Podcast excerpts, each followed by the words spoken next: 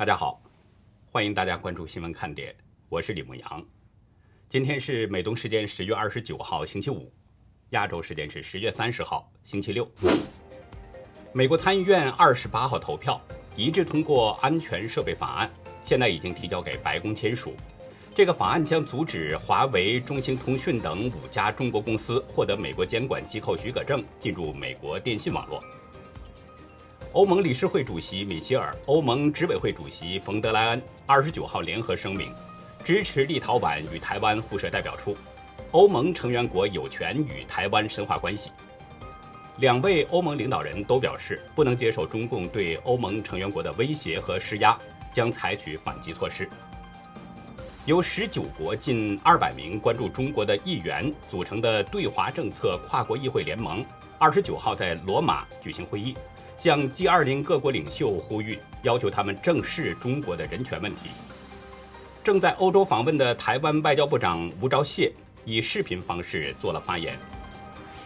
世卫组织二十九号表示，现任总干事谭德赛接受二十八国提名，将取得连任。目前，谭德赛是唯一候选人，但是他的母国埃塞俄比亚没有表态对他进行支持，美中两国也没有提名。投票将在明年五月举行。山西吕梁前副市长张中生因为检举某省级领导受贿犯罪，构成重大立功。山西高院二十九号对他进行改判，从死刑改判为是死缓。二零一八年，张中生被以受贿和巨额财产来源不明等罪名被判处死刑。截止到美东时间十月二十九号下午两点。全球新增确诊中共病毒人数是四十九万四千二百三十三人，总确诊人数达到了两亿四千六百二十六万两千九百一十九人，单日死亡是八千五百七十人，累计死亡总数是四百九十九万六千三百三十七人。下面进入今天的话题。连续近两年，习近平从来没有踏出过国门，成了国内名副其实的一号宅男。一向不缺席重要国际场合的他，为什么一直宅在家里呢？最近几天，中共连续有几个引人注意的动作。我们再联系最近美台连续打破常规，你可能会意识到问题的严重性。中共外交部今天证实，习近平将在三十号出席 G20 峰会，不过呢，不是前往意大利罗马，而是在北京用视频方式参加。这也意味着习近平很可能会缺席三十一号在苏格兰举行的气候峰会。我们回顾以往，中共领导人对这种重要的国际场合都是很重视的。习近平曾经说过，中国日益走进世界舞台中央，而且还曾主办过二零一六年的 G20 峰会。在其他国家举行 G20 峰会的时候，或者是其他国际大场合，习近平从来不缺席。但是这次，习近平选择了远程视频的方式，不亲身前往，这显得有些突兀。这意味着习近平还将继续延长宅在中国的时间。从二零二零年一月十八号从缅甸回国之后，习近平就再也没有踏出过国门，至今已经快两年了，成了名副其实的中国国内一号宅男。法国《世界报》指出。在两年的时间内，从不现身国际舞台，这对于一个二十国集团的领导人来说是前所未有的。而缺席这种重要的国际场合，就是中共孤立的象征。孤立，用中国民间的说法就是不合群，东北话叫隔路。因为不亲身参加这种国际场合，就意味着中国与 G20 在渐行渐远，朋友关系是越走动越亲近。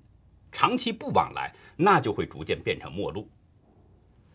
伦敦大学教授宝拉苏巴奇对美国之音表示，在重要国际活动期间，领导人面对面的会晤有助于化解紧张关系。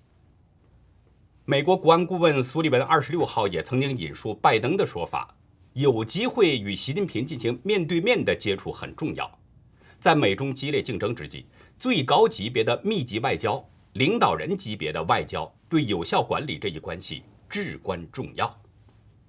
中国民间有句话：“人怕见面，树怕扒皮。”只要一见面，很多话都容易说，矛盾自然就会化解。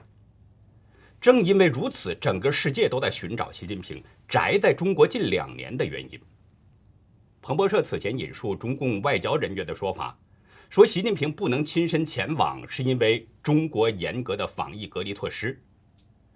也就是说，习近平是怕出国后被感染病毒，怕死。但是生死这种事儿不是以人的意志为转移的，即便不出国，在国内就不会感染病毒了吗？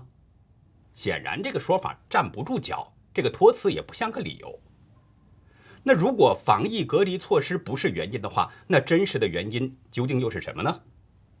我们来梳理一下最近发生的几件事儿，或许能读懂习近平的真实用意。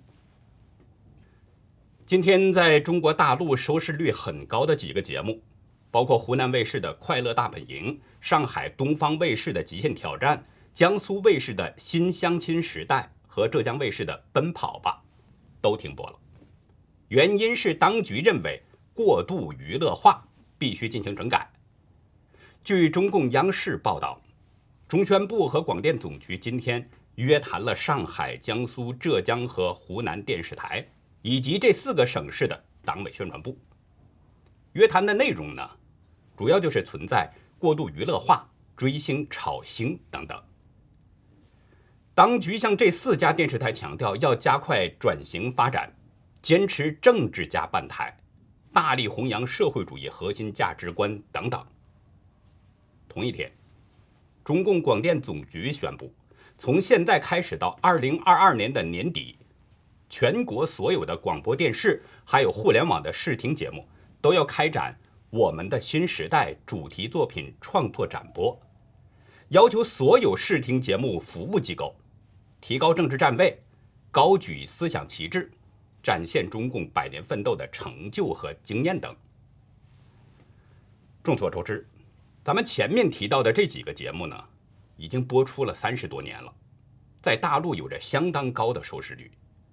我在大陆电视台工作的时候，《快乐大本营》还曾经被树立为是中国电视行业的标兵。三十多年了，这么长时间。为什么当局不认为存在着过度娱乐化和追星炒星的问题呢？以前不存在吗？显然不是。那个时候，中共是需要让老百姓娱乐致死，沉浸在追星炒星无处不在的娱乐当中，让他没时间去关注中共的那些肮脏龌龊和种种罪恶。这是中共前些年的战略。但是此一时彼一时啊。现在中共不想让人们继续娱乐致死，他的战略有变。中共可能是需要人们呢去为他打仗了，所以需要给人们灌输所谓的核心价值观，让老百姓高举思想旗帜为中共去卖命。所以中共现在要加强政治宣传，不能让人们分心走神，要让所有的老百姓都听得到中共的号令，全心全意备战打仗。二十七号，中共军委印发了《军人及军队相关人员医疗待遇保障暂行规定》，明确了军人及军队相关人员在军队医疗机构就医的医疗待遇，实现军人配偶免费医疗，军官军事父母和配偶父母优惠医疗，并且继续实行军人、军人未成年子女免费医疗，体现军人职业尊崇等等。中共这份新规定将从明年的第一天开始执行，其中强调，这是深入贯彻习近平强军思想，更好地维护军人家庭健康权益，增强部队凝聚力、战斗力，提升军人获得感、荣誉感。八一试点在今天指出，新规定只包括现役的干部军士，不含义务兵，还有军改期间的军官转文。退役后，无论是退休还是逐月还是转业复员自主，都不在这项优惠政策的覆盖之内。军属享受的优厚待遇呢，共有八点，按照个人意愿选择随军或者不随军，分别有相应的待遇保障政策。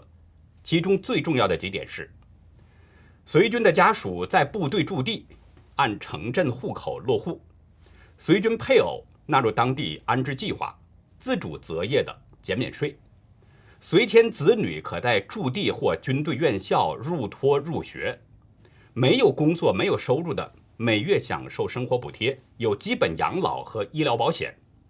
家属随军的干部和士官安排公寓住房等等。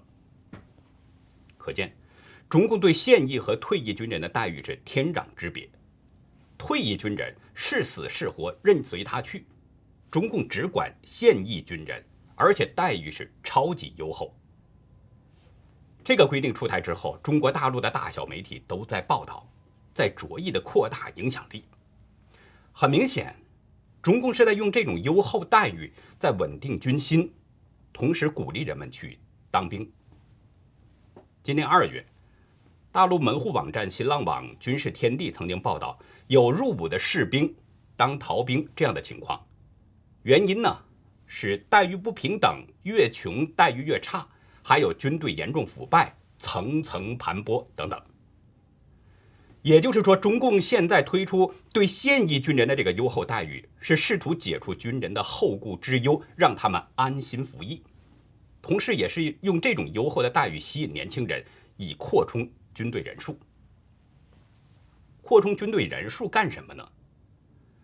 可能有两方面的因素，一个是国内各地区的群体抗暴事件不断发生，需要军令如山的军队协助地方的公安和城管维稳。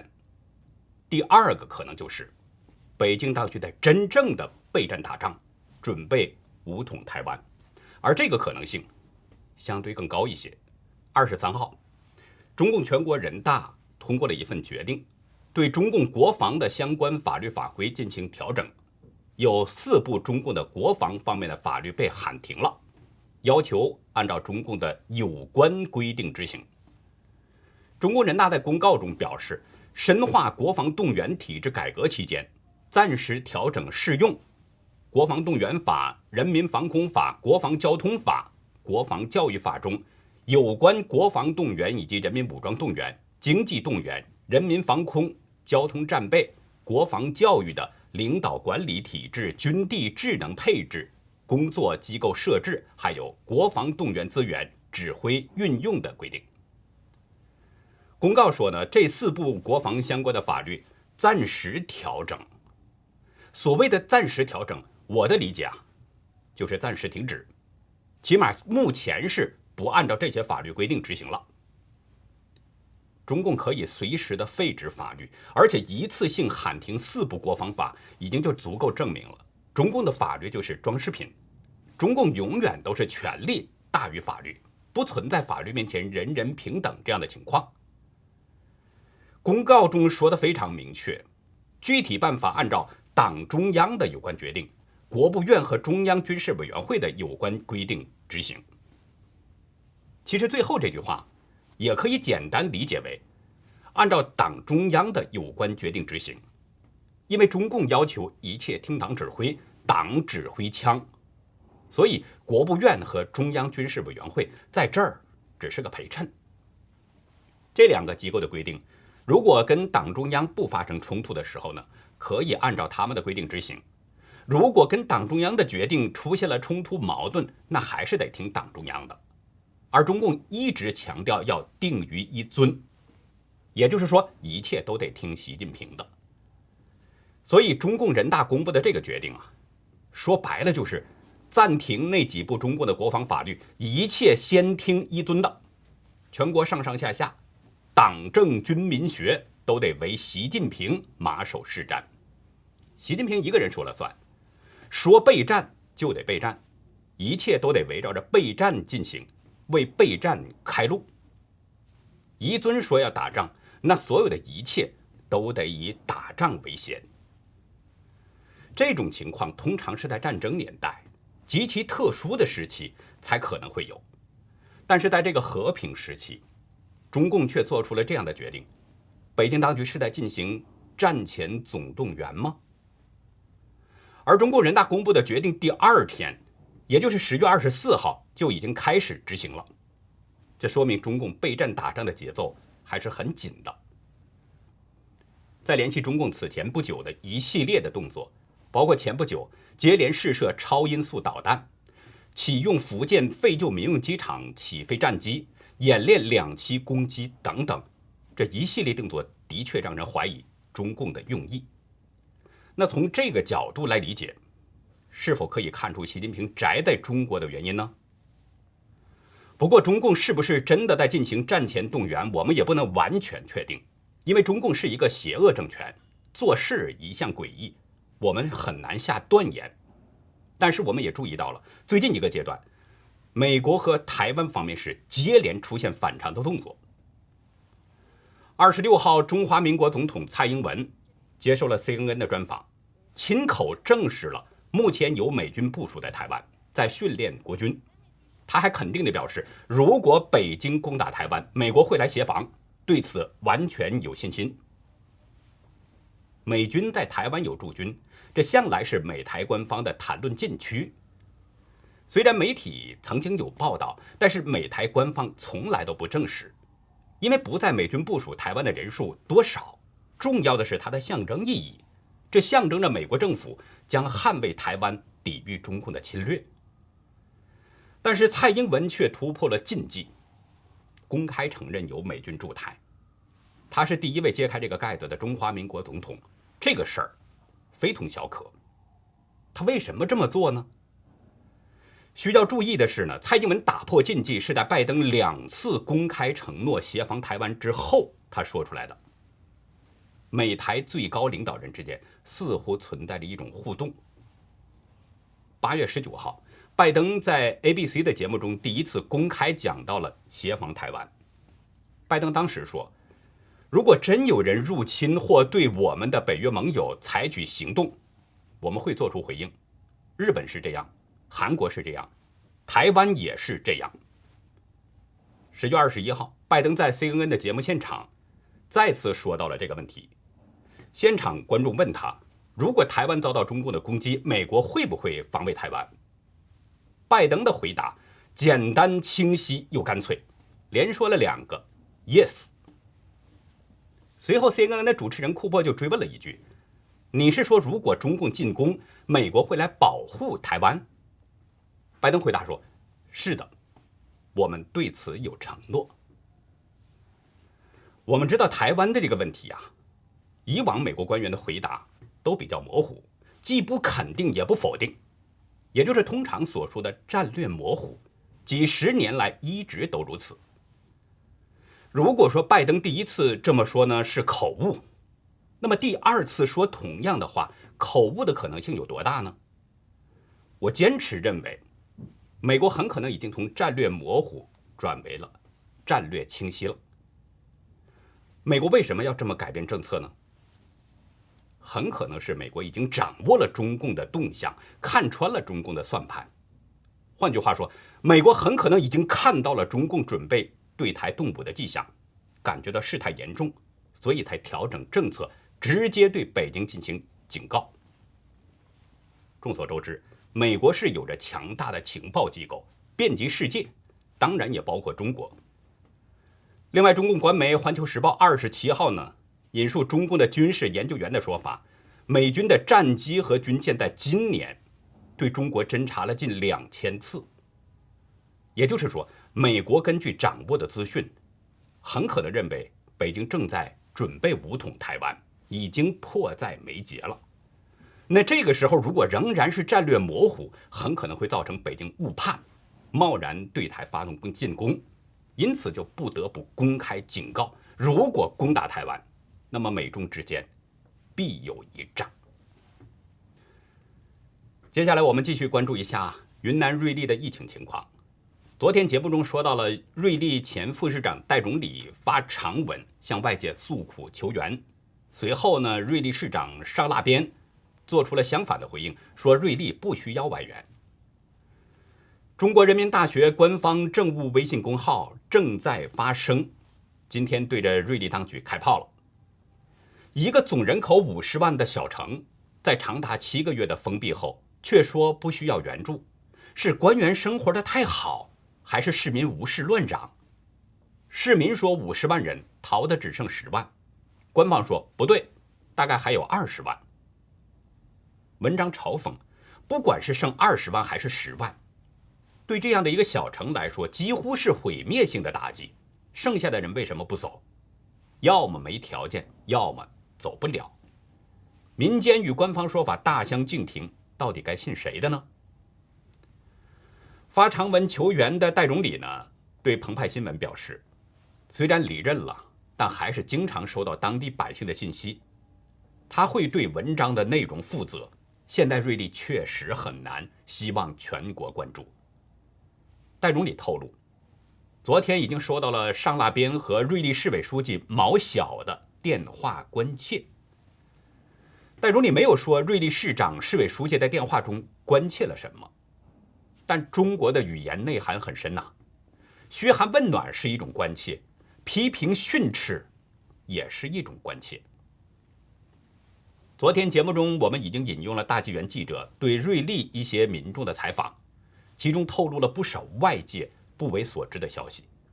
今天呢，又采访到了一位瑞丽本地的居民，他化名何秀丽，讲述了他自己的亲身经历。何秀丽表示，这一年来。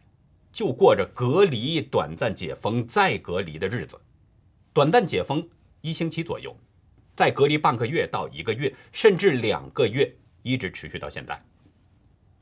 何秀丽表示，瑞丽市政府发居家隔离的文件就有四五次，每个小区基本上都被隔离过。